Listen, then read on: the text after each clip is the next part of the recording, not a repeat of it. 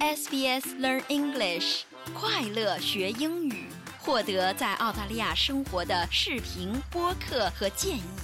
sbs 点 com 点 au 前斜线 Learn English。澳大利亚家长希望他们孩子能做他们喜欢做的。他们就觉得孩子都很强壮，有一点细菌也不害怕。想看电视好看电视，想吃冰淇淋好给你一个，这真的是一个很大的差别。大家好，欢迎收听本期 Podcast。本期 Australia Explained 将和您一起探索澳大利亚的本土育儿观。澳大利亚本地人在养育孩子的方式上和华人究竟有着怎样的区别呢？我是本期节目制作人王威。首先，一起来认识一对年轻父母。澳洲爸爸包思聪和华人妈妈杰涵共同养育着两个可爱的儿子。哥哥名叫凯凯，今年四岁；弟弟只有一岁。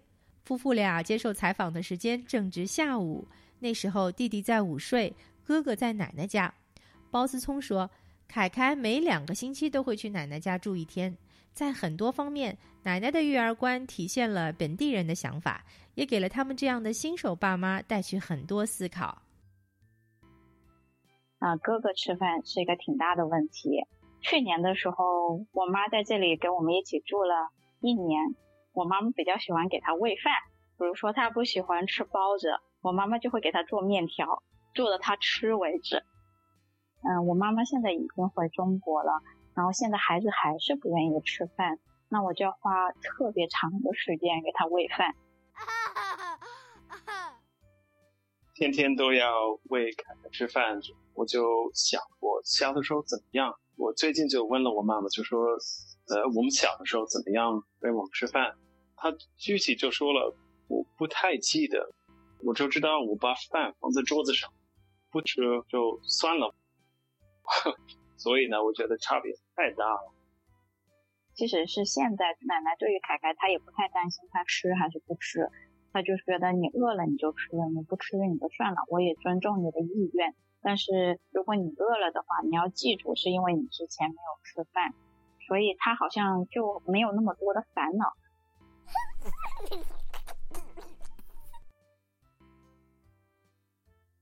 嗯，我们家孩子老大睡觉也是一个大难题，他每天晚上能找各种各样的理由就不愿意睡觉，所以。啊，在他睡觉之前要讲故事，要安抚他，要催他刷牙，啊，基本上要折腾折腾一个小时，到了晚上八九点钟，可能最后精疲力尽了才睡觉。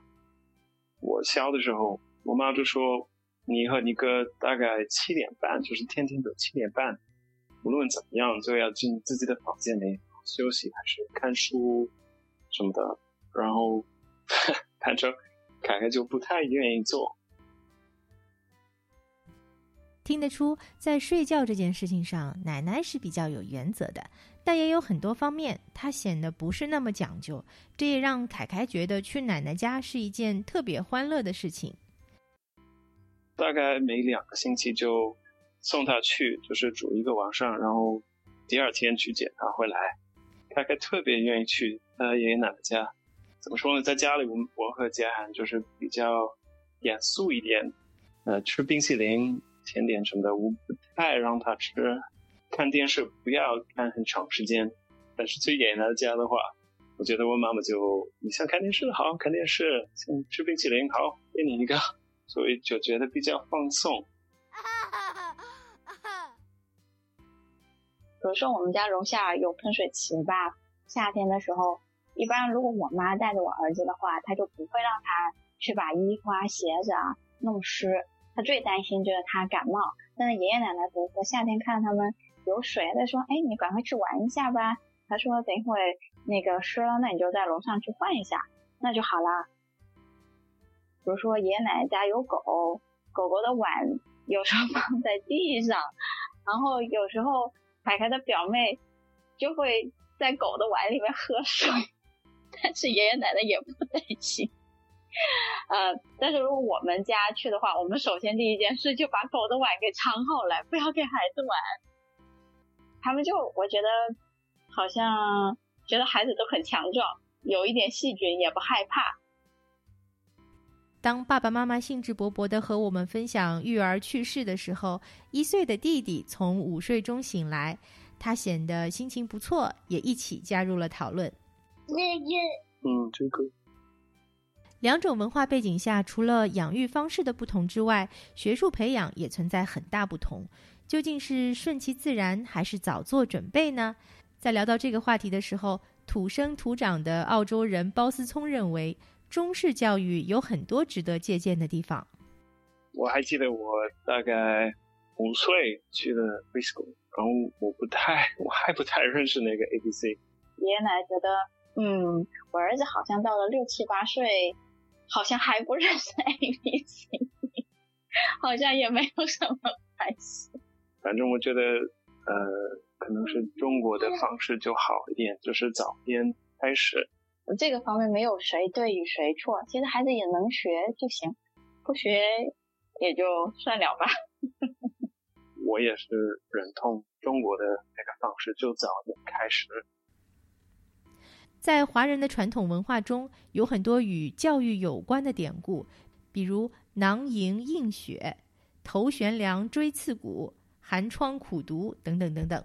华人家长也相对更加重视学术教育。葛云天出生于澳洲本地家庭，现在在悉尼的一所私立学校担任中文教师，也因此接触了一些华裔学生和家长，体会到了两种不同的教育观。很多澳大利亚的家长们鼓励孩子们从小就开始去探索他们喜欢的事情，去找到他个人有什么爱好。希望他们会去找到自己以后想做的事情。听说很多中国家长可能很想鼓励孩子去找以后赚很多钱的职业，比如律师或者医生，当然是前途很好。但是如果你不太喜欢你做的工作，然后天天会感觉很累，就没兴趣，然后以后可能会放弃。刚才葛云天提到，如果从事了自己不太感兴趣的职业，未来可能会放弃。这个感悟其实正是来源于他自己的经历。上大学的时候，我觉得我应该学一个以后能找到好工作的专业，所以我读了法律，读了五年的法律以后，然后开始工作，我就 就很快知道，不是我一辈子都想。做的一个事情，所以我就很快开始学习翻译中翻译的翻译，因为我从小就一直对外语很感兴趣，所以我当了两年的翻译员，嗯，以后我就转到了啊教育这个行业。我到底喜欢做什么？那我就应该去做我喜欢做的事情。说到兴趣和选择，一九九七年就嫁到澳洲的华人妈妈 Helen 认为，澳洲教育系统给了孩子更多的选择。华人家长如果能够深入了解，也许能够帮助他们减少焦虑。澳洲的孩子，我觉得特别幸福。就比如说。他最后那个 A 塔其实就是我们的高考的录取分数，百分之五十是平时积累的。认真学习的话，一般来讲平时的分数也没问题。高考一共六门课嘛，他十一年级的时候其实就可以开始选修，就是最终要高考的，连十呃甚至连十一年级的时候都可以考掉两门。这样的话呢，就在高三的时候，就他的压力就会少了很多。还有一个不是艺考定终身的概念呢，就是你不一定一定要上大学。大家也都知道了，澳洲的技术工种，它的那个薪水特别的高。所以我就觉得，对于孩子，澳洲的孩子来讲，真的非常幸福。另外一点还有，比如说我有一个朋友，他们的那个孩子啊，高考的时候呢，成绩一般，随后呢就选了一个一般的专业，随后读了以后呢，世界各地又去跑，那专业也没用上，他就又去应征，去去做了空姐。因为做了空姐呢，他就又对那空中交通管理，就是这个行业有兴趣，他又又去读了那个，因为积累了那一些经验。机构就跟他说啊，我们把你送去读法律，是跟那个航空有关的，各种各样都尝试了一下，最终找到了就是从传统来讲是一个非常高大上的专业，所以我觉得真是只要自己努力，路真的是不止一条。在澳洲生儿育女，就真的放松一下，给他们一个能做选择的机会就行了。澳洲的学校教育除了学术之外，还有很多其他的重要组成部分，比如说社交。葛云天所在的学校每天都要为学生提供三十分钟的社交技能课程，也会通过野营等方式让学生了解如何在不同场景下与他人沟通合作、解决问题。社交对孩子们的发展是特别重要的。如果他们学术方面的知识特别强，但是他们不知道怎么和别人沟通或者合作，他们就开始工作或者进入社会的时候，他们就会觉得很难，就很困难，不知道怎么发展。他们虽然学习成绩还有考试成绩都考得很好，但是。他们在工作的环境下可能不会发挥，会遇到很多问题。怎样养育和教育孩子是永无止境的话题，它没有标准答案，每个家庭都会做出自己的选择。希望本期节目能带给您一点点的启发。